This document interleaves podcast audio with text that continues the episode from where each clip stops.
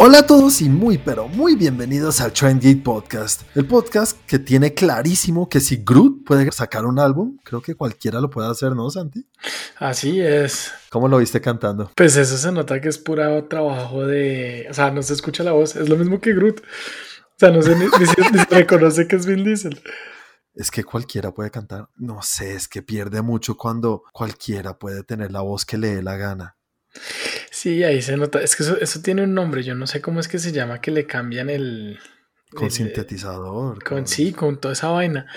Con, Pero. como Pro Tools o Tunes, algo así. ¿Qué le falta a ese señor? Ya va para el espacio, ya va a sacar un disco. Marica, ¿qué, presidente? Pero bueno, Santi, antes de seguir, recuerda a la gente cómo te pueden encontrar a ti en las redes sociales y también cómo pueden encontrar todo lo que tiene que ver con Trend Geek en las redes sociales igual. Claro que sí, Juan. A mí me encuentran como arroba Santiago M. León.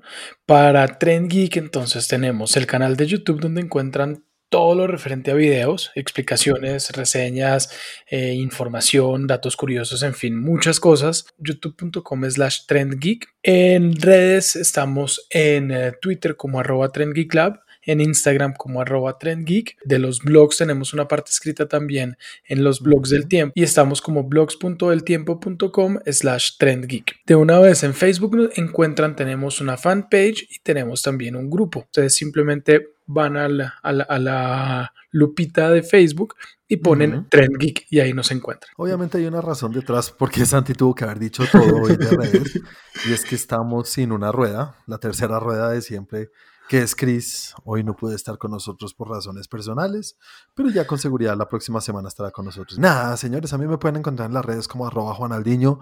Igual sí tenemos varias noticias, ¿no? Tenemos que hablar un par de noticias ahí de Suicide Squad, muy interesantes, pues de la nueva Suicide Squad, no la que tanto ama Santi. Sí. Eh, una noticia que intenta confirmar, digamos, nuestro nuevo James Bond, algo que dijo Giancarlo Esposito acerca de Mandalorian, una noticia que creo que va a dar de qué hablar y es de Lulu Wang acerca de Ron Howard y obviamente en nuestro capítulo nunca puede faltar algo de Zack Snyder. No, mientras ya llevamos un tiempo que no hablamos nada, pero hay una noticia nueva de Zack Snyder y sobre su Justice League.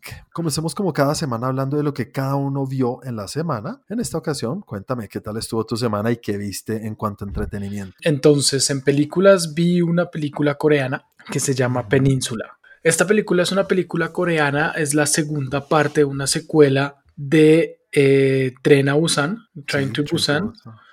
Eh, que es una película de zombies. Y en este caso pasa un tiempo después de la inicial que fue Tren a Busan, pasan como cuatro años y pues eh, la historia es de un ex militar que tiene que volver a, a Corea. Él, había podido evacuar a Hong Kong y tiene que volver a Corea eh, en una misión no militar, más bien de un tipo que dejó unos camiones con, una, con mucho dinero en Corea cuando estaban eh, haciendo la, pues saliendo la, la, evacuación y, no logró traerse la plata, entonces eh, monta un equipo de personas y se van esas personas a recuperar el dinero de, de, de este tipo un poco extraño. Pero eh, los personajes originales no salen ni siquiera no. un poquito. Nada, nada. Nada, nada, ni se hace alusión a ellos, ni se muestran, no se sabe qué pasó con, ah, con, con, el final, no voy a, no sé si decir o no, pero pues bueno, no, no, no. realmente,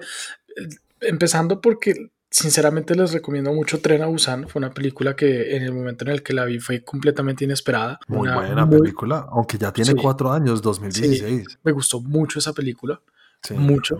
Y por eso cuando, cuando vi Península dije, ah, hay que verla, hay que verla. No es de terror, no, pues es de zombies, pero no es de miedo, no es de terror. Es mm. más como, yo siento que es más como una como acción, como un thriller ahí de acción. Sí, yo creo que es como acción así. Sí, sí, porque ni siquiera es suspenso total. Me gustó, me gustó. La verdad, la película me gustó. No me gustó tanto como la primera, debo ser sincero. Chévere, muy recomendada, de verdad, si la pueden ver. Península, yo le pongo yo le pongo un, un 8. A Tren a Busan le pongo un 8.5, casi 9, creería yo. Me encantó. Voy a ver, yo creo que para la próxima semana tendré un, un, review de esa película porque cada vez me llama la atención y he visto, pues la primera me encantó y, y veo que hay muchos buenos reviews, muchas buenas críticas de la película. Bueno, Santi, ¿qué más viste en la semana? De resto vi series, pues las dos capítulos, el de The Boys, que muy bueno, sigue siendo... ¿Ya va subiendo un poquito más? Ya va subiendo un poquito más meten en cosas diferentes. Veo que ya le están metiendo la otra historia que estaba esperando, eh, que era lo que me parece que estaba ahí como, como, como, como atándola a la primera temporada. En esta ya le están metiendo como la, la, otra historia que ya lo empieza uno a llevar más hacia ese lado. Entonces, chévere. Chévere. Sí, a mí también me gustó mucho, ¿sabes? Me, me, pareció chévere este capítulo. Creo que le metieron una marcha más, le metieron un cambio más. Esto que pasa en el, en el instituto, sin decir qué es lo que pasa, me pareció muy chévere y agranda un poco el universo, no el universo, sino lo que es VOT y lo, lo dañados que son. Ah, sí. No, y Homelander cada vez aún más. No sé qué más tienen que hacer para que uno siga diciendo web puta persona tan mala. Y también Stormfront, ¿no? Los dos son, son terribles. Es, es totalmente, es, es, demasiado inocente. O sea, mm. es como, como un inocente estúpido. Y malo. y malo. yo lo pienso, yo, yo lo pienso y sería darle poder a un niño de siete años. Hágase, o sea, es como coger a un chazama malo. malo. Sí, y con problemas, y con problemas de, de crianza o de, de abuso. Psicológicos. y ay, lo otro que me gustó también es el tema que me empezaron a meterle ahí de la iglesia de todos los, no sé qué. Church of the Collective. The Church of the Collective. Eso es algo que, que también me parece que le están metiendo como más fuerza y me gusta el lado malo, bueno por donde se están metiendo. Ah, me gusta. eso es directamente haciendo alusión a lo que es la cienciología. Eh, total, total. o sea, y eso es lo que más me gusta. Y es muy chévere porque incluso lo que hacen con The Deep es una alusión a lo que dicen muchos que pasó con Tom Cruise. sí. Eso de conseguirle novia y eso, que fue lo de Katie Holmes, no sé, me, me parece muy, muy, muy, muy arriesgado hacerlo. Es que, es, que, es que tocan unos puntos que si uno no lo, si uno no lo piensa y no va más allá, pues no pasa nada. Uy, sí, es una iglesia X. Pero cuando, cuando uno empieza a tener como un trasfondo y un conocimiento del, como ahí oculto dentro de todo lo que están haciendo y la historia de superhéroes, cómo funciona realmente un país. tal cual, uy, sí. o sea, porque han tocado temas de inmigración, han tocado temas ahora de la iglesia, están tocando temas de poder, o sea, me parece de guerra, eh, del cine me parece que están tocando vainas fuertes del em, eh, la homosexualidad. La homosexualidad, la cultura LGTBI, sí, eso, eso es como meterle el dedo en la llaga ahí a la, a la cultura americana directamente. Sí, total, total. Y me gusta. que se arriesguen a hacerlo. Sí, yo creo que eso hace parte de, hace una parte importante del éxito. Bueno, vamos a ver dos capítulos a ver cómo termina porque va muy bien. Listo, Santi. ¿Qué más viste? Cuéntame. Y vi por último el capítulo de Lovecraft. Yo todavía no lo he visto, entonces Cuéntame, ¿qué tal estuvo? ¿Cómo te fue? Me gustó. ¿Mm? Creo que a Chris le puede encantar porque se mete en Corea, se mete en temas de la guerra de Corea, se mete en mitología, en una mitología que yo ya había visto en alguna parte, pero no me acuerdo en dónde, en un anime, que es un tema creo que mitológico coreano, no sé, pero yo ya lo había visto en, en algún lado, no me acuerdo si era un corto, un anime corto, creo que fue en Love, no sé qué, en Robots, Sí, sí, sí, son series, sí, animado todo, muy chévere. Ajá, hay, hay, algo muy parecido a, a, lo que cuentan en este capítulo. Y me gustó. Bueno, vamos a ver si la otra semana le hablamos un poquito más y si Chris se pone al día también, porque Dios mío. No, pero es que Chris la va a ver toda, va a ver estas dos series de un solo tacazo al final. Bueno, bueno, vamos a ver. Y ya, Juan, eso fue todo lo que vi esta semana, sin contar la película que, pues, que vimos los tres, en este caso los dos. Exacto, sí señor. Entonces espérate, te hablo de lo que vi yo en la semana, que fue más bien muy poco. Vi solo una cosa y es que vi un documental que está en Netflix que se llama Challenger The Last Flight o Challenger El Último Vuelo. Para los que no saben, Challenger es un transbordador, un cohete, un como quieran decirle, una nave de estas de la NASA y explotó. Esto fue en el 86. A raíz de esto fue que se cayó todo el proyecto de, ¿cómo se llama? El proyecto espacial de la NASA. Ok. Yo me acuerdo cuando sucedió esto. ¿Tú, Santi? No. Yo no me acuerdo. Yo, yo sí me acuerdo mucho porque yo estaba viviendo en Estados Unidos y yo me acuerdo que estaba en el colegio y cuando sucedió detuvieron todo y llevaron los televisores a los, a, los salones y nos mostraron lo que estaba pasando y todo. Obviamente uno con Pero tú eras muy chiquito, sí, exacto, tú eras pequeño. Eso es una costumbre muy americana, yo lo he visto que lo, lo hicieron con, con, las Torres También lo Pero yo, pero no pensaría que a los niños de 6 años se los muestren. No sé, no era tan gráfico como, como lo de las Torres Gemelas, sino era un cohete que se explotaba. Pues no sé, las Torres Gemelas creo que era un poco más. Sí, un poco más pesado. Sí, sí, sí, sí, sí. Pero bueno, esto la verdad, yo sabía lo que había pasado y sabía que lo más importante o lo más raro es que iba a bordo del transbordador o de la nave o el Space Shuttle, iba una profesora. Okay. ese era el boom, eso era la diferencia y lo que cambiaba todo y lo que generó el, eh, digamos, el tema mediático de este lanzamiento, porque yo no sabía y algo que, que exploran en este documental muy a fondo es el programa espacial en Estados Unidos y cómo fue de el cohete normalito y la capsulita después de dejar todos los pedazos que queda una capsulita nomás. Sí. Cómo llegó al transbordador, que es el, el Space Shuttle, el transbordador es el que pueda aterrizar otra vez en la Tierra, ¿no? Como un avión. Sí. ¿Por qué fue que saltaron de eso a un transbordador? Y que hay varios transbordadores, el, Colombo, el Columbia creo que fue el primero, después hubo otros que no me acuerdo los nombres, incluso anualmente hacían hasta nueve o diez viajes al, al, espacio, no a la luna, pero sí al espacio. No sé, sucedía mucho más de lo que es hoy en día. Digamos que, ¿cuál fue el último lanzamiento ahorita? El de... Ah, el de SpaceX. El de SpaceX, exactamente. O sea, de lo que yo estaba hablando ahorita, de cómo llegaron al Space Shuttle, cómo llegaron al transbordador, y que ya tenía nueve, diez viajes en el año, pues el programa espacial empezó a perder cubrimiento, empezó a perder importancia. Ah, en el, en el, documental lo dicen como dejó de ser una noticia de página o de portada a la tercera página. Ok. Pues eso no puede ser porque eso lo, pues lo pagan los taxes de los americanos, ¿no? Necesitaban ese cubrimiento y que a la gente le importara. Entonces dijeron, no, ahora el paso a seguir es enviar a un civil. Ok. Eh, fue toda una cosa mediática de, bueno, ¿a quién vamos a lanzar? Se postularon actores, se postularon físicos, gente de la ciencia, gente X, eh, cantantes, todo el mundo quería ir. Y nada, pues eh, en esa época Reagan era el, el, presidente y dijo como no, vamos a lanzar a una, a una profesora. Y entonces abrió una convocatoria de profesores por todo Estados Unidos y todos se lanzaron a ver quién podía ir al espacio. Y, la, y, y fue como un concurso y se lo ganó una profesora que se llamaba Christy. O Ok. Krista. Interesante y le abre a uno la cabeza de las cosas de cómo, cómo estaríamos hoy en día en si eso no hubiera explotado, si ese, si ese cohete no hubiera explotado. Entonces, chévere, este documental yo le pongo un, es un 9, a mí me encantó. Eh, pero nada, Santi, metámonos entonces con la película que vamos a ver los tres, pero que obviamente vamos a hablar los dos solamente y es de Enola Holmes. Nuevo estreno de Netflix que Enola Holmes, para los que no saben, es la hermanita pequeña de Sherlock Holmes. Y Michael Y- Holmes. Eh, la película tiene un reparto muy chévere. Millie Bobby Sí. Brown principal. Millie Bobby Brown, para los que no saben, es la es 11, 11 de Stranger, Stranger Things. Things. Y Sherlock Holmes lo interpreta al mismísimo Superman, eh, Henry Cavill. El reparto me parece que está muy bien, Santi. Se, eh, creo que cumple muy bien con lo que la película requiere. Sabes que hasta El- Elena Bonham Carter también Ay, me parece que lo hace bien. A mí casi Ah, no me gusta ella. Es que en las películas que la ponen es demasiado extraña y como Sí. me parece completamente anormal, mientras que en esta, que es un personaje que no es tan normal, le da como cierta normalidad. A mí me parece muy buena actriz.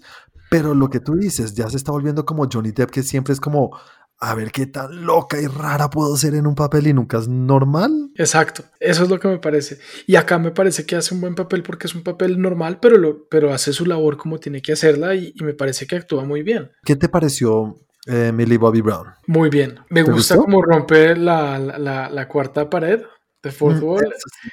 Me gusta cómo la rompe, cómo habla. Para este personaje, eh, definitivamente se necesita alguien que tenga carisma. Y ella lo tiene. Mira, a mí la película, así ya para decirlo, no me mató. Me pareció normalita. Me gustó, me divertí. Es entretenida. Sí, tiene, es entretenida, pero esperaba otra cosa. Esperaba que fuera más, ¿cómo decirlo? Seria. Hay unas cosas demasiado tontas. La parte de amor de ella con el chino este o con el, no me acuerdo cómo se llama. Sí. Me pareció exageradamente estúpida, tontísima. Se habían visto dos veces en su vida y ya, locamente enamorados. Y no sé si ese libro es así. Y de pronto es lo que digo, de pronto en el libro es que ella nunca había visto un hombre en su vida. Yo no sé. Pero esta también es basada del libro. Sí, ¿O sí es- es basada en un libro de ahí al final dice. Ok. Pero se habían visto dos veces y hay una escena en la que se están escapando y él la mira y le dice, es que no te quiero dejar. Eh, Eso está muy tonto. Qué pena, pero está muy, muy, muy mal. No cuadra con el resto de la película, porque toda la película viene divertida, chévere, cosas, pero eso, los personajes no se han ganado esa relación todavía. Y eso es mal guion, desde mi punto de vista. Sí, lo entiendo, lo entiendo. Eh, y me parece que tienes razón. Lo sentí, no lo pensé. O sea, en el momento no me molestó tanto, pero sí fue como, ¿para qué? Pero no, le, no, le pare, no le puse mucho cuidado ahora que lo pones así como, como tan... Ah, tan al aire, si digo, sí, sí, es cierto, o sea, en, los momentos no, sí, le sobró mucho, no, no era necesario, simplemente con el hecho de decir necesito protegerlo porque es una persona y punto, por, necesito resolver este caso porque llama la atención en mi ser, en mi ser pero el hecho de meter de la parte como amorosa sí me parece que, pero en el fondo sí me pareció entretenida. Sí, a mí también. Bastante entretenida. Me gustaron los personajes. Lo que te decía, a mí Billy Bobby, Brown me parece que tiene, me parece que es muy buena actriz. Tiene carisma, tiene con qué. No la típica, o sea, no es la mona perfecta, no, tiene una belleza muy de ella. Sí, pero lo que yo creo que más llama la atención es su carisma. Como quien uno dice, yo quisiera ser amigo de ella.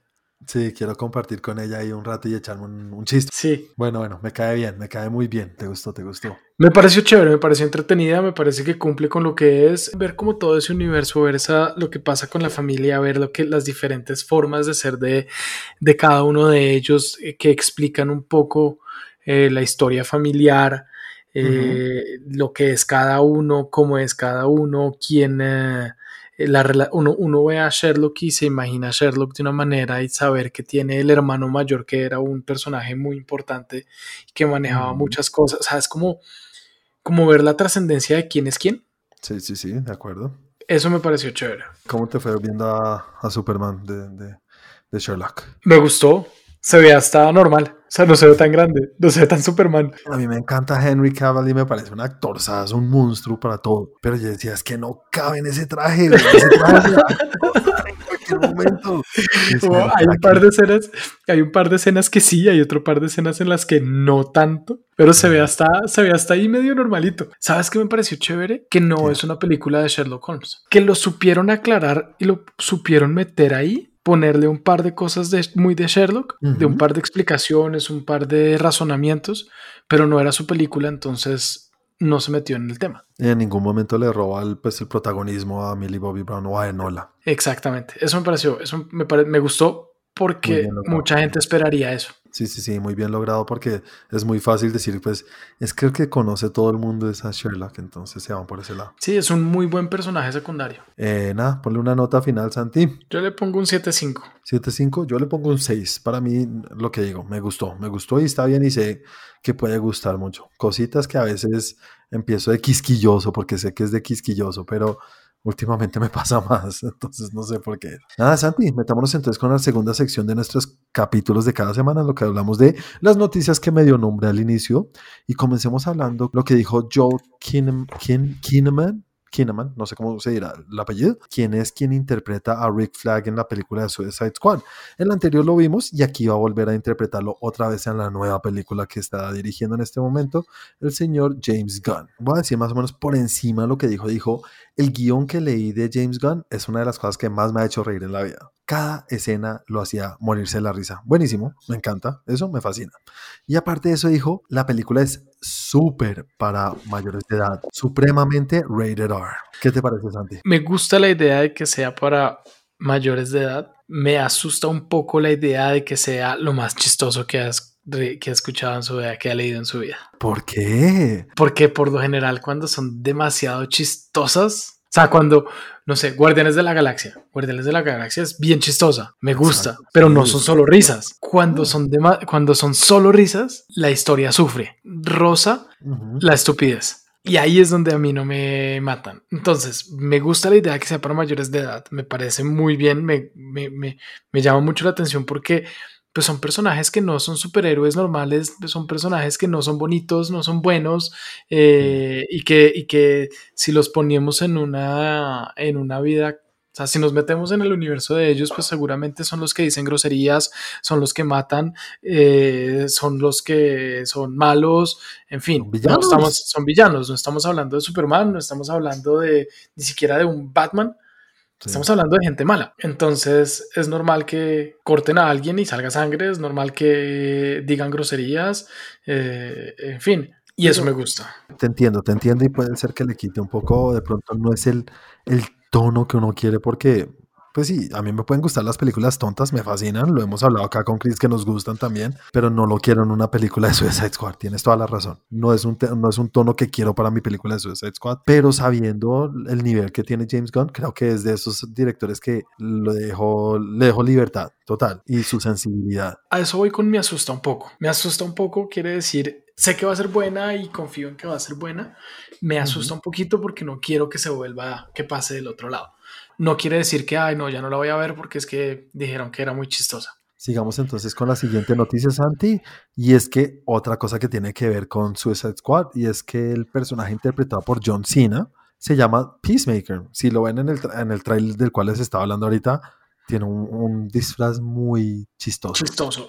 Sí, como hecho en casa totalmente, pero parece que gusta tanto su personaje, o por lo menos le gustó al mismo James Gunn, que va a desarrollar una serie para HBO Max, una serie de ocho capítulos, la va a escribir el mismo James Gunn y va a dirigir varios de los capítulos. Pues lo acabamos de decir, si James Gunn cree en eso, yo le creo a James Gunn. De acuerdo, obviamente no podemos decir mucho porque ni siquiera hemos visto la película de Suicide Squad. Exacto. Pero John, Cena a mí me parece que tiene, tiene carisma. Es un tipo que, igual que La Roca, viene de, de la WWF es ahora WWE, no sé. Sí, de Nacho Libre.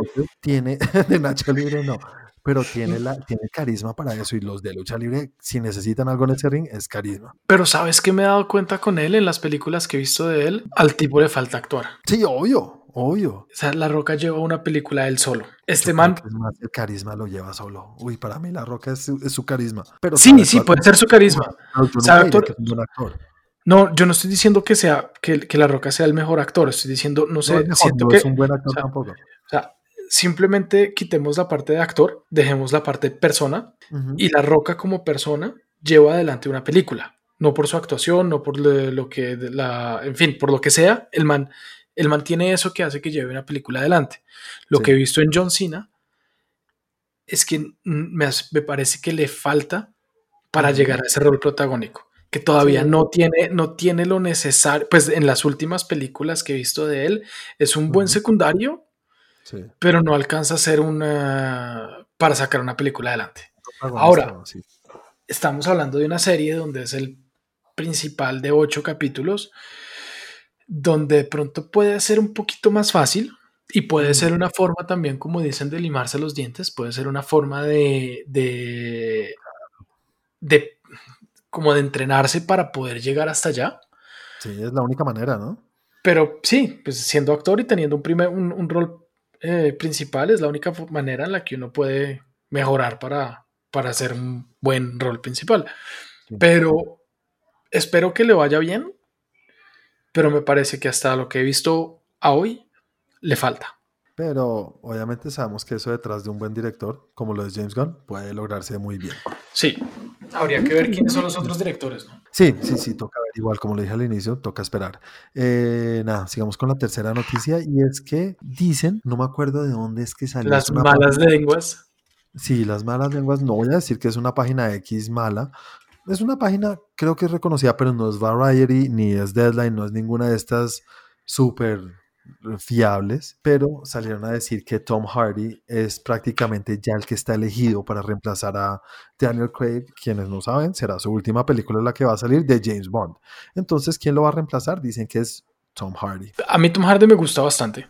A mí Tom Hardy como actor me gusta bastante. Me parece que es un muy, muy, muy buen actor. Tiene el físico para ser James Bond. Es un camaleón, ¿no? Es de esos que son camaleones. Me parece que es una, es como una, una decisión segura. Estoy de acuerdo con todo lo que dijiste, Santi. Es un muy buen actor. Es de estos que se adapta a lo que sea, como lo dije también. Es un camaleón, se mete en cualquier papel y uno lo, se lo cree no, pues es que verlo en Peaky Blinders y verlo en Capón. Pero sabes una cosa a mí para las de James Bond me gusta un actor no tan reconocido. Cuando fue Daniel Craig, obviamente tenía sus películas, pero no era el nivel de Tom Hardy que es hoy en día. Cuando salió Pierce Brosnan tampoco era el más conocido. Sí, Pierce Brosnan ya era bien conocida. conocido, pero no, no al nivel que es Tom Hardy. No, es que el nivel de Tom Hardy sí es bien alto. No sé, obviamente no un desconocido completamente, pero eh, obviamente un actorzazo y sería el putas también, pero me gustaría, eso ya es personal. A mí me gustaría ver a un Henry Cavill. No, sería perfecto. Sería, yo creo que sería el perfecto para eso. Antes de que pasemos, te iba a preguntar, ¿cuántos años tiene Tom Hardy? Eh, Tom Hardy tiene 43 años, sí, señor. 43 años. ¿Idris Elba debe tener como 50? Idris Elba tiene 48. 48, porque esa es la otra que también estaba pensando, que se deben ir por un actor que sea relativamente joven. No tan joven, porque pues igual llegar a ser el agente 007 no es de, un, de una persona de 20 años, tiene que tener esa, ya, ya tiene que tener esa cierta madurez importante, pero... Pero digamos, mira, Daniel Craig tiene en este momento 52 años. Y cuando empezó tenía 40. Casino Royale fue en el 2006, así que fue hace 14 años. 52 menos 14 tendría 32 dos años, estoy haciendo, 38 años, estoy haciendo mal el cálculo. Eh, 38, sí. Entonces tampoco es tan grave, o sea, 32 a 43 no es, la, no es la diferencia. Exacto. El de Idris Alba sí lo parezco, me parece un poco más. Eh, a eso voy, a que de pronto están buscando otro actor que lo reemplace por varias películas. Que no sean solamente un actor de 3, 4 películas, sino un actor de 5, 6 o 7 películas, que si alcanza a hacerlo, si lo alcanzaría a hacer eh, Tom Hardy. O Henry Cavill, que ese sí tiene 37 años. O Henry Cavill. Eh, la cuarta noticia, Mandalorian, entrevistaron a Giancarlo Esposito, quien interpreta a Moff Gideon, creo que se llama el personaje, que es el malo maloso de la serie. Y dijo que, que nada, que los, los fans tienen que prepararse porque dijo, pero no, lo que viene para la tercera y la cuarta temporada los va a enloquecer porque es donde se van a empezar ya a entender mucho más las historias y para dónde va la historia general y todo esto. ¿Tú crees que está confirmado ya? Bueno, la tercera sí dijeron oficialmente que ya estaba confirmada, pero ¿tú crees que hasta una cuarta temporada, Santi? No veo razón por qué no. Ni, ni económica, ni de historia. Es de, es de esas series que es casi atemporal, que uno no sabe cuánto tiempo, tiempo, pasa entre un capítulo y el otro. sí, sí, sí. Entonces, pues no, no, no es tan grave el tema del tiempo. Por temas de producción, toda la plata que le han metido de alguna manera la tienen que recoger. Y pues Disney, Disney Plus necesita contenido. Total, es que eso es lo que más creo yo que me parece lógico que va a seguir porque es la bandera prácticamente de Disney Plus en este momento, ¿no? Pues fue lo que inició Disney Plus. fue la serie con la que arranqué, con la que, la que lanzó Disney Plus. Pues Star Wars, Star Wars atrae mucha gente y si lo están pensando a largo plazo, como creo que lo iniciaron pensando como en esto no va a ser de una, una serie de una temporada o dos, esto va a ser una serie larga. El showrunner que es John Favreau, que ya sabemos, Viene, de viene, de Marvel, entonces fue pucha, la tiene clara. La tiene muy, muy clara.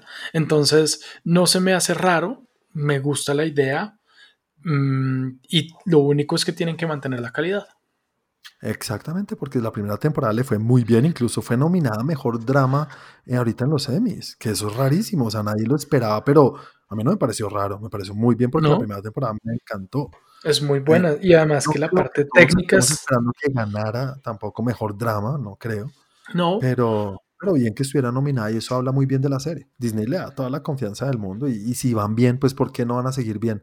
Tendría que pasar una temporada, pero terrible. Yo creo que una, un pedazo de para que digan no, no seguimos con Mandalorian. Y el nivel de directores que cogen para cada capítulo, a Taika Waititi, a Ron Howard, no, la hija, la, hija de Ron Howard, Bryce Dallas Howard, sí, ¿no? Bryce Dallas, Howard. Bryce, Dallas Howard, sí. Eh, que es muy buena. Bueno, y bueno, la quinta noticia, Santi. Lulu Wang, quienes no saben, es la directora de una película que se estrenó, creo que fue el año pasado, muy buena. Yo, tú no la has visto, se llama The Farewell. No, no, la, he visto. Es una película muy, una película de bajo perfil, muy independiente, pero muy emotiva, muy bonita, una historia muy chévere, muy de llegar al corazón a la gente y no triste de hacer llorar, sino muy bonita. No me acuerdo si en los Oscars fue nominada, pero algo le, le fue muy bien en el año en cuanto a crítica y con el público. La directora es muy buena. Lulu Wang, como pueden oír su nombre, es de origen asiático, creo que es China, y la película se desarrolla en China. El hecho es que Ron Howard, siguiendo con el tema de Ron Howard, ahorita lo mencioné, fue elegido para dirigir una película, que, una película biográfica de un pianista muy conocido y muy celebrado en China que se llama Lang Lang. El que lo nombró o el que dio la noticia fue el mismo Lang Lang, el pianista. Dijo, estoy emocionado de que mi historia la vaya a contar Ron Howard iba a hacer una nota porque la sensibilidad de Ron Howard, bla, bla, bla. Mejor dicho, súper bien todo el tema. Y Lulu Wang parece que no le gustó mucho la noticia. Hey, una vez aclaro, Lulu Wang es, pues según lo, lo que vi que hizo con The Farewell, es una directora muy buena, muy chévere, muy, muy, muy. Entonces no tengo ni un pero. Pero creo que fue, fueron como dos o tres tweets.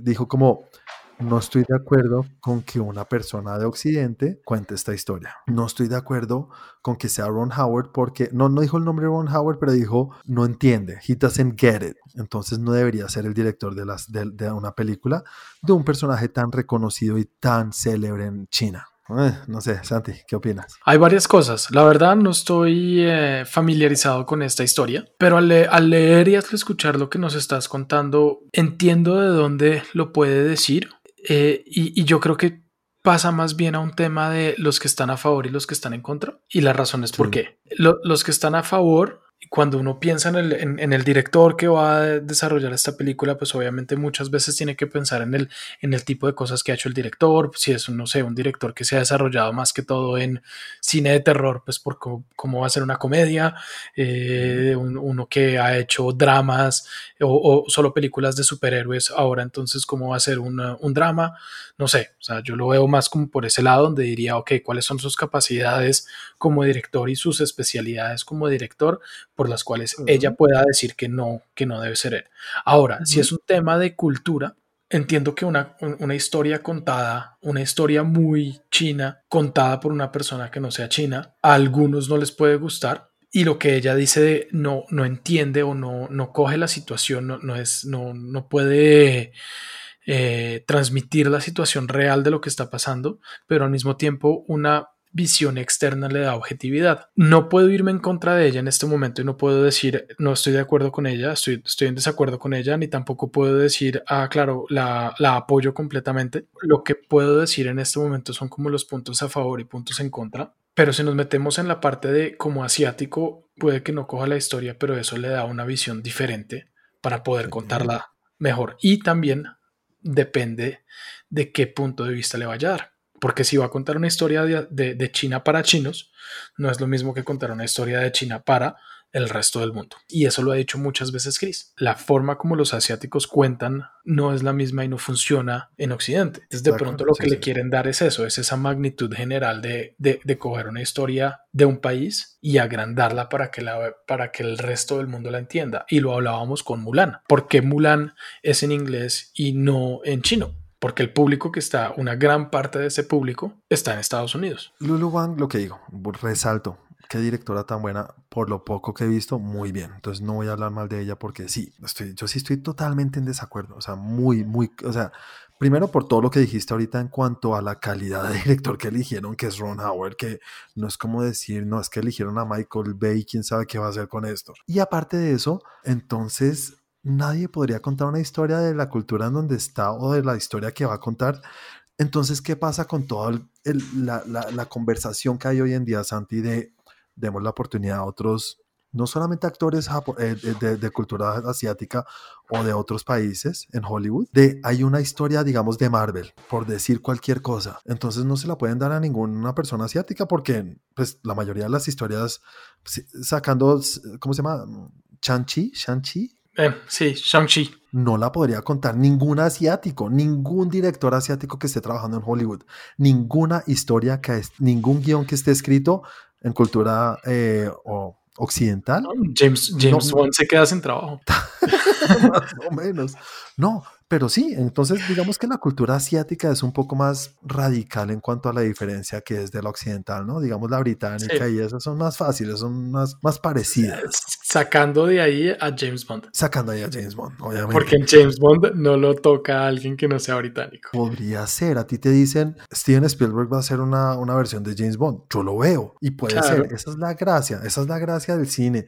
No tienes que ser del espacio, no tienes que ser de, no sé, un país que no existe como va para poder dirigir una película de allá. Obviamente la cultura asiática existe y sabemos que es real y existe y de pronto eso tiene un poco de peso, pero no significa que solamente un asiático pueda contar una historia de allá. Es que la cosa no se puede sesgar. Queremos que nos den más oportunidades y que sea una cosa de que todos podemos y, y, y tenemos si somos buenos artistas o si son buenos artistas los directores de dirigir lo que se les dé la gana, porque es que una mujer puede contar una historia así sea de Rápidos y Furiosos, así sea lo más testosterona con un pene gigante, como dice Chris, que esas películas son un pene gigante y ya. Una mujer lo puede contar porque es que eso no tiene que ser una mujer. Igual que un asiático puede contar una historia de Occidente y, un y una persona de Occidente puede contar una historia de Oriente. A mí, eh, a mí me parece que eso es sesgar la cosa y no es lo que necesita Hollywood hoy en día y estoy completamente en desacuerdo con lo que está diciendo ella. Y si ella dice eso, entonces, hey, cierren las puertas porque ya no puede contar ninguna historia que no sea de su tierra. Sí, eso también es una puñalada, una puñalada que se está pegando ella sola. Claro, oye. Entonces, no estoy de acuerdo, pero entiendo también de dónde viene. Lo que dices, entiendo por qué y puede que sería mejor porque de pronto esos, esos matices que solamente puede entender una persona de allá, sería bonito verlo. Pues lo que uno hace es informarse y traer las personas y los, los ¿cómo se dice esto? Eh, consejeros que le digan, venga, en, en, China esto pasa así, tal, tal, esto es de esta forma, no diga esto por esto, aconsejenlo. Pero él también tiene que darle la visión y tiene que darle su punto de, en, en Occidente tenemos, o sea, somos así, y, si usted va a contarle esto de esta manera, mm, nadie le va a parar bolas. Tiene que contarlo de otra manera. Pero hay buenas historias, hay buenos directores, hay buenos contadores de cuentos, o como se diga, historiadores, que tienen eso y trascienden y traspasan culturas, que fue lo que pasó con Parásito, ¿no? Es una película muy hecha para la cultura coreana, pero que fue, estuvo tan bien contada y con un director muy bueno detrás, que lo que pasa es que rompe esa barrera y le sirve para todo el mundo. Dejemos ahí ya la noticia, Santi, y sigamos con la última noticia, y es que Zack Snyder, ¿cuántas veces hemos hablado de Zack Snyder? Ya demasiadas, y ya todo lo que hemos dicho en cuanto a dinero, que le iban a dar 30 millones acá, dijimos que necesitaba mucho más dinero, que eso ni se iba a quedar ahí, que iban a ser como 30 o 40 fue que dijeron en el inicio. Sí, 30 fue el primero que dijeron. Nosotros dijimos, ah, no sé, yo creo que un poquito más, pero al parecer van a necesitar mucho más porque van a tener que grabar más escenas, fotografía principal, van a necesitar, incluso con los actores principales, con el elenco. Y ya los empezaron a llamar, ¿no? Ya los empezaron a llamar, ya, otra vez para grabar. ¿Qué opinas tú, Santi? Una pregunta, ¿por qué crees que era de esperarse? ¿Porque no estaba tan terminada como estaba la película o por otra razón? Porque acá, es que ahí es ¿te acuerdas al inicio que dijeron que ya estaba terminada y todos decían que es que solamente necesitaba efectos especiales y ya? Sí, es que a eso voy. Era de esperarse hasta cierto punto porque creo que fuiste tú el que, el que decía, eso seguro van a tener que hacer más tomas, eso seguro van a tener que hacer más. Yo decía, de hecho, en principio, bueno, si la película está tan avanzada como, como dice estar, pues, pues de pronto no, y, lo, y, y, llegamos a un punto en el que dijimos de pronto pueden utilizar más bien los dobles que los actores principales para terminar de grabar lo que faltaba, pero igual cuando dicen es que van a grabar más escenas con el, eh, el elenco inicial, yo digo, ah, ok, no se me hace extraño, no es como, no, en serio, que, van a hacer eso, ¿por qué lo van a hacer? Más bien un, oh, qué chévere volverlos a ver a todos, o sea, como, ok, lo entiendo y qué chévere que vayan y vuelvan y graben, y pues obviamente estoy con Chris en el tema de una apuesta que Affleck va a volver a salir. Entonces. Obvio, sí. Y ya lo llamaron y obviamente va a volver, pues ya se va a poner en forma otra vez pues, de una. Exacto. Entonces, eso también me gusta bastante. Eso también me gusta bastante. Y, y me parece me gusta que tenga, me gusta que vuelvan, sobre todo por el apoyo y por el, eh, el empujón que le dan a, la película serie, a la serie película. Pero sí me preocupa, o me dejan, no preocupa, sino me deja un poco como mm, desilusionado un poco de lo que había dicho Zack, que la película, pues sí, que todo esto estaba ya casi listo. Que era su visión y su visión, entonces su visión ha ido cambiando y cambiando y cambiando y ya no va a ser eh, esa visión original que tanto pelear todo el mundo, ¿no? Exacto, a eso voy, que, que si, si, si él había grabado todo lo que tenía en su visión y tenía yo no sé cuánto material para hacerlo, ¿por qué necesita más? Pues obviamente hace cuánto fue, de 2017 y se grabó hace, bueno, hace más de cuatro años se grabó eso. En cuatro años las cosas pueden cambiar. Pero en principio, mira, Zack Snyder es un, es un duro. Mira lo que hizo. Digamos que esto sucedió así, no sé si fue así, me voy a poner a especular. Llegó y le dijo a, a Warner, oigan, si bien que están hablando harto de release de Snyder Cut, ¿no? Chévere, chévere. Y yo la tengo terminada, yo tengo esa película ahí. Solamente necesito esto para finalizar los efectos especiales. Y le dicen, listo, hágale, güey, pucha, para lanzar HBO Max y nos va a dar un boom, lo que sea. Del putas, hágale. ¿Ahorita qué es? Ahorita es una cosa mucho más grande y todo el mundo está hablando de eso. Claro. Ah, necesito un poquito más. ya, ya ha metido el dedo. Sí, ya untado en la mano. y ahí yo sé lo que más voy también. La segunda cosa que quería hablar. Ya sabemos que va a ser una miniserie, ¿no? O una serie de cuántos capítulos fue que dijo cuatro. Cuatro, cuatro. Cuatro capítulos. Y la cosa que te preocupaba a ti, ¿no? ¿Cómo iba a ser eso? Si sí cuadraba viéndolo serie a serie, y supuestamente desde el inicio era una película. Pues obviamente no era tan fácil como tú dijiste. Tienes toda la razón, Santi. Hubiera sido rarísimo que yo decía que en edición se puede lograr muchas cosas, pero no magia. Sí, ¿Para qué necesita también reshoots o estas nuevas escenas? Seguramente para darle un, una coherencia a cada uno de estos capítulos. Para cerrar cada capítulo en un cliffhanger para el siguiente.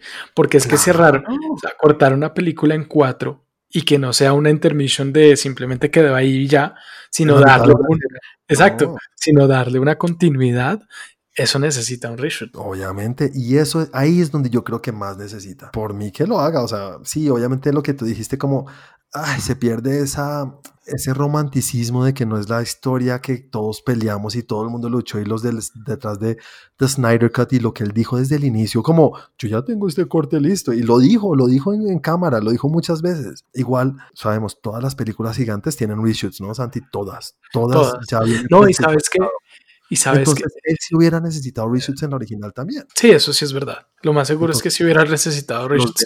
es lo mismo que se los dieran allá. Sí, y sabes que es lo otro que acabo de pensar, que no, no, nunca lo había caído en, pues nunca había caído en cuenta de lo que dijimos, que él tenía su película lista, pero si son cuatro horas de película no la tenía lista. Pero bueno, mucho duro, mucho duro. Ya Warner Bros. está diciendo, uy, por favor que salga bueno esto porque... Sí se alargó la cosa un poco. vamos a ver. Sí, vamos a ver, vamos a ver. Igual en Snyder We Trust. Santi, ¿qué tal si nos metemos con el tema de la semana en el cual ah, eh, el, ¿cómo es que se llama? El Trendy Games. Trendy Games en el que la semana pasada les dijimos a ustedes y Chris creo que creó una encuesta en la página de Facebook en la cual les preguntaba en el fondo de sus corazones en lo más recóndito de su ser, cuál es su villano favorito de la historia del cine, animadas o live action. Pues Santi, la gente que opinó en nuestra encuesta, rotundamente decidieron que es Darth Vader. Pero en el segundo lugar, por un voto menos, estuvo Hans Landa, el de Bastardo sin Gloria. Bastardo sin Gloria. No sé, ¿tú qué opinas de esa respuesta? Me parece fácil, sí, me parece coherente y fácil porque Darth Vader es como el villano que más conocen pero siendo sincero, no me parece el mejor villano. No, hay otros que me han impactado por lo menos a mí más y creo que a ti más. Entonces, Santi, comienza tú, cuéntame cuál es tu villano favorito y por qué. Es difícil pensar hacia, pues muy hacia atrás. Hay unos villanos muy clásicos como Hannibal, que es impresionante. Pero entonces yo empecé a irme más por el lado de, de, favorito en este momento, que, que me digan a mí, me pregunten cuál es y se me venga uno a la cabeza, no lo tengo. Y no lo tenía y debo aceptarlo, no lo tenía, nunca lo había pensado, entonces no lo, no lo, no lo tenía. Pero hay una lista o hay una diferencia, una división en mí de los villanos. Y son los villanos con sentido y los villanos sin sentido. Los villanos que tienen una razón por ser villanos, para ser villanos, y los villanos que no tienen razón, simplemente son villanos, punto. Entre mis villanos con sentido están Thanos, Magneto y Killmonger. Ok, sí, o es que tienen, sí, uno no, uno no puede decir rotundamente es que estoy en desacuerdo con lo que están haciendo. Exacto. Eso, que son villanos que uno dice, no, no, o sea, entiendo la razón por la cual es villano. Y sobre todo porque en su cabeza son buenos. Si la historia la cuentan ellos, son los héroes. Seguramente. Son los héroes de la historia. En su cabeza ellos no son el villano ese malo que tú dices de, es que soy malo y el que se tuerce el, el, bigote. yo soy, malo porque soy malo y ya, ¿no? Soy malo porque quiero ser malo. Para mí un villano con sentido es un, un Thanos que quiere salvar el mundo. Sí, lo que él busca, el, el, universo, lo que él busca es salvar el universo. No es la forma, pero lo que él quiere es salvar el universo. Magneto, lo que él quiere es la libertad de los, de, los mutantes. Razones de sobra para ser así como es. exactamente, tiene razones de sobra para hacer lo que hace y como lo hace. de, pronto no son los medios. Si digamos, si Magneto no matara, sería, una, sería un héroe de la historia. Pero de los mejores héroes. Y Killmonger también tiene esa parte de, de la historia donde si la cuentas por el lado de él, lo que él quiere es mejorar, lo que él quiere es cambiar, lo que él quiere. Entonces, por ese lado es difícil. Y por el otro lado de los villanos que, de los villanos sin sentido, tengo uno que es el, el Joker de, de Heath Ledger. Ah, pero hay una razón por la cual es sin sentido, ¿no?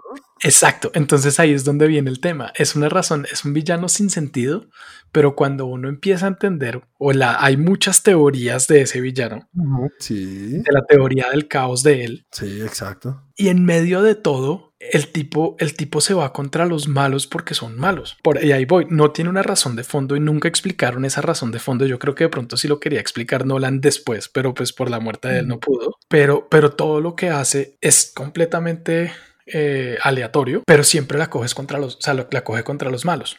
Y Batman lleva porque para él Batman es malo. Él no le tiene respeto a nadie. Incluso le tiene más respeto al, al, al, pues, al héroe, a Batman, que a los mismos villanos. Que a los mismos villanos.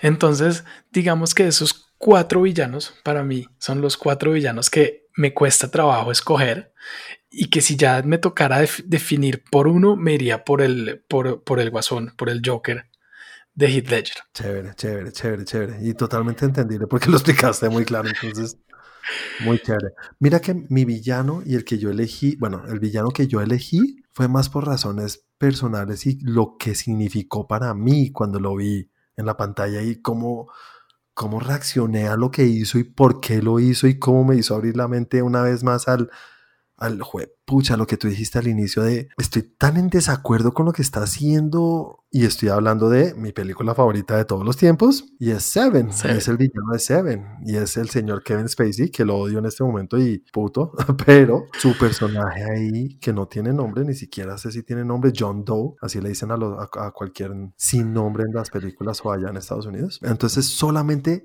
lo que él generó en mí cuando lo vi y más ese, e, esa rabia que sentí, ese odio que le cogí a ese villano, fue porque me hizo cuestionar las cosas de puta, en serio, él mata a esta gente, a un abogado que solamente su vida entera está intentando sacar a criminales de la cárcel, a una prostituta que no respeta su cuerpo. Bueno, estoy diciendo sus razones y no es que esté de acuerdo con eso, pero entiendo su lógica. Entiendo por qué. O sea, que no esté de acuerdo no quiere decir que no entienda. Exactamente y al final que gane, eso, eso para mí este villano es, es una locura, pero gana y pierde porque una vez más muere, pero él quería morir y dejó un legado y es el y en su mente él es el héroe de la, de la historia, lo que tú dijiste, totalmente. Es mi villano favorito por todas esas razones que acabo de decir. Muy chévere, Santi. Y para la otra semana ya vamos a irnos al extremo de lo otro, completamente distinto a lo que hemos hecho anteriormente. Y es que vamos a elegir una escena, una escena no, porque es que va a ser la mejor pelea. Entonces, no es la mejor pelea a lo largo de la película ni el mejor peleador, no. Es una escena que uno dice, esta es la mejor pelea que yo he visto en cine. ¿No podemos tener como tres semanas para esto? no puede ser una escena de acción tampoco, ¿vale? No puede ser que es que van en un carro John Wick contra los manes de las motocicletas. No, una pelea one on one, uno contra uno, ¿listo? Listo, uno contra uno. Y señores, vamos a meter una cosa nueva, porque en estas épocas de pandemia ya todo el mundo sabe que los estrenos están un poco escasos y a veces verlos juntos es muy difícil. Entonces vamos a abrir una cosa nueva en la cual, bueno, una idea nueva en la cual cada uno se va a turnar cada semana y le va a proponer a los otros dos que vean una película. Así les damos a nuestros oyentes también una posibilidad de ver unas películas que ya la tienen a su alcance y que puedan verlas con nosotros, porque estas nuevas a veces no es muy fácil que las vea todo el mundo, ¿sí me entiendes, Santi? Hay películas que nosotros creemos que son de plataformas que ni siquiera han llegado a, a Colombia, entonces estas son películas que seguramente vamos a dar la oportunidad de que los oyentes puedan verla y opinar. Y que sepan de qué vamos a hablar para prepararse y también para saber qué estamos pensando nosotros, si estamos de acuerdo con ellos, si, si, si, lo que ellos dicen. Exactamente. Entonces cada uno va a elegir una película para que los otros dos vean. Esta semana me tocó a mí una cosa que hay que dejar clara antes de iniciar y es que no vamos a poner películas que nosotros consideramos una mierda o que son difíciles de ver no es para joder a los otros dos, sino es para, hey, esta película a mí me encanta y sé que ustedes no la han visto, o incluso es una película clásica. Eh, no sé, el Chris puede llegar y decir, nos veamos el padrino. Chévere, es una película. Que puedes ponernos a ver Seven. Seven, exacto. Películas que ya tienen o son algo de la historia y que aguanta ver una repetición de la película o volverlas a ver para poder hablar acá. Eh, esta semana quiero que veamos un documental. Parece que puede dar de qué hablar y es sobre cienciología y es Going Clear. Quiero ver la reacción de ustedes a eso y cómo pueden ver ese edificio que hay ahorita ahí en la 100 con 19 con otros ojos. ¿Listo? Ok, vamos a hacerlo, Juan. Se llama Going Clear, Scientology and the Prison of Belief. ¿Listo? Listo. Este documental es de HBO. Entonces en HBO creo que se consigue, no sé si ahorita en este momento, pero seguramente sí se consigue en HBO, ¿vale? En la aplicación. Nada, Santi, llegamos al final del capítulo 35. Muchas gracias por escucharnos, los que nos están escuchando, los que nos escucharon en iTunes o en Apple Podcast. No se les olvide darles un like o un review, eso nos ayudaría muchísimo. También eh, opinen con nosotros en nuestras redes sociales de lo que hablamos ahorita, de las noticias, de las cosas que hemos visto ustedes, qué tal les ha parecido, qué tal les pareció la película de, de Elona Holmes, todo eso. Nos encanta que nos hablan y también no se les olvide recomendarle este podcast a algún amigo, algún conocido que sepan que les gusta todo este mundo geek que tanto nos gusta a nosotros. Santi, antes de irnos, recuerda a la gente cómo te pueden encontrar en las redes sociales y también cómo nos pueden encontrar nosotros en cuanto a todo lo que tiene que ver con redes sociales. Listo, Juan, a mí me encuentran como arroba Santiago de Melión y al canal. Una vez más vamos a empezar por todo lo que es video. Para cerrar, ya saben lo que les dije, tenemos un canal de YouTube en el cual encuentran reseñas, encuentran explicaciones, encuentran opiniones, en fin, encuentran muchas cosas, datos curiosos, muchas cosas de todo este mundo del, entretenimiento y está en youtube.com slash trendgeek. También tenemos una parte escrita, tenemos un blog en la página del tiempo que se llama blogs.eltiempo.com slash trendgeek y ahí pueden ver... Eh, unos blogs que escribimos semana tras semana para introducir nuestros capítulos y para hablar un poquito de lo que estamos hablando o de lo que vamos a hablar en este podcast. Eh, también estamos en Twitter como arroba trendgeeklab y en Instagram como arroba trendgeek. Y por último, para hablar de Facebook, en Facebook tenemos el grupo y la fanpage y nos encuentran simplemente entrando a Facebook y buscando TrendGeek. Y a mí me pueden encontrar en las redes como arroba Juanaldiño. Señores, muchas gracias por acompañarnos. Nos vemos dentro de ocho días. Esperemos que vuelva Chris. Gracias a todos. Chao, chao. Chao, chao.